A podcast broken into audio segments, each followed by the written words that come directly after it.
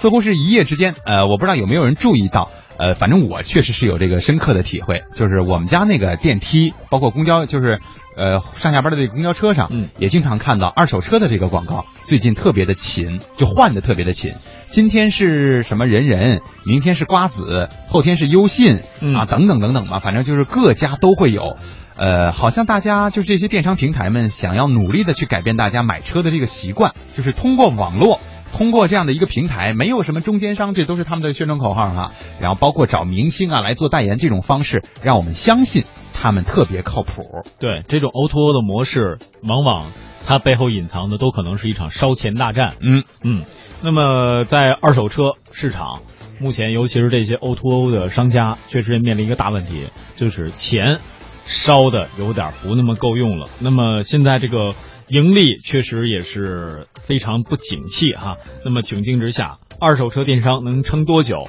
我们也通过记者的报道来详细的了解一下。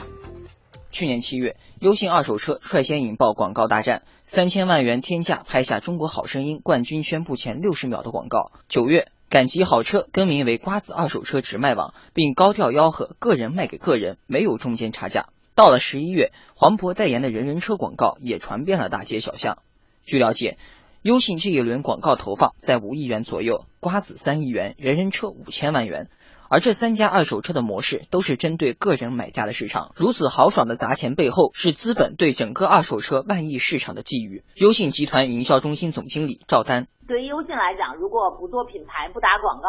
其实很难在短期的时间里快速的让更多的消费者能够受到这方面的教育。大家一起的竞争，其实在眼下这个阶段是一件非常好的事情，就是大家合力一起来进行了行业的。快速发展和对消费者的快速教育，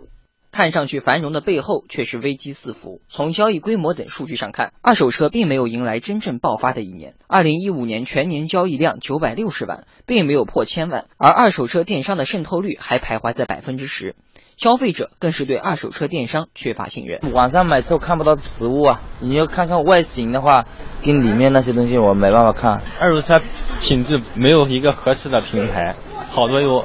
毛病了、暗病了都发现不了。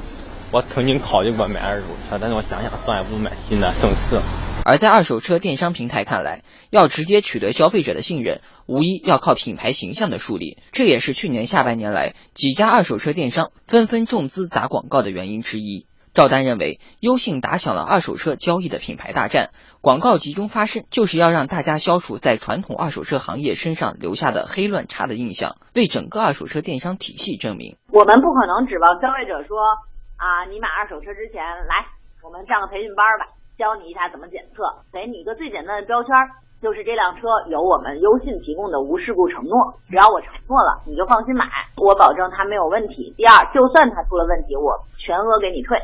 瓜子二手车 COO 陈国环说：“砸钱投广告可以潜移默化的弱化国人买二手车丢面的心理，让其认为是一种流行的趋势，买的放心，买的有面子。对，人家还要砸十个亿的广告去培育这个是呃，这建立品牌品牌这个这个这个通道嘛？所以我们先前面就就是先呃从一个微呃微利的这个商业模型切进去，然后后面就是很多就就是往上叠加的这个呃盈利模型都会出来。”速图研究院院长丁道师算了一笔账，按照每辆车十万元的平均客单价，一辆车的提成只有三千元。目前整个行业每年销售额不到八十万台，整个市场交易规模只有不到千亿的规模，是预估的十分之一。实际利润连目前各家二手平台宣布的一六年广告费预算都难以覆盖。新的一年，如果项目业绩改善的速度低于烧钱的速度，那就结束了。我认为二零一六年对他们来说是个坎，因为目前这几家都号称花十亿还是二十亿，基本都没有发展说要建设你这个体系啊，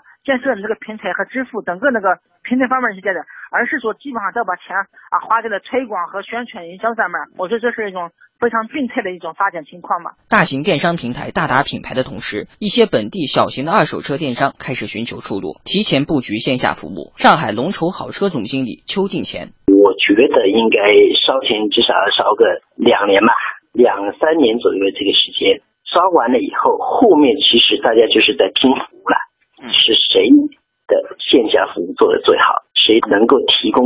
跟这个消费者有一定的粘度嘛，能够给他提供好的服务，那么消费者我觉得他就跟谁走。速途研究院院长丁道师表示，二手车电商的真正较量可能才刚刚开始。检测体系的完善与否是直接决定那个消费者敢不敢在你这儿买车的一个标准。内功有没有练好是决定他们生与死的最最核心、最关键的一个点。一旦那个资金后续难以为继的话，用户肯定会大幅度流失的。用户选择你们很容易，放弃你们也很容易的。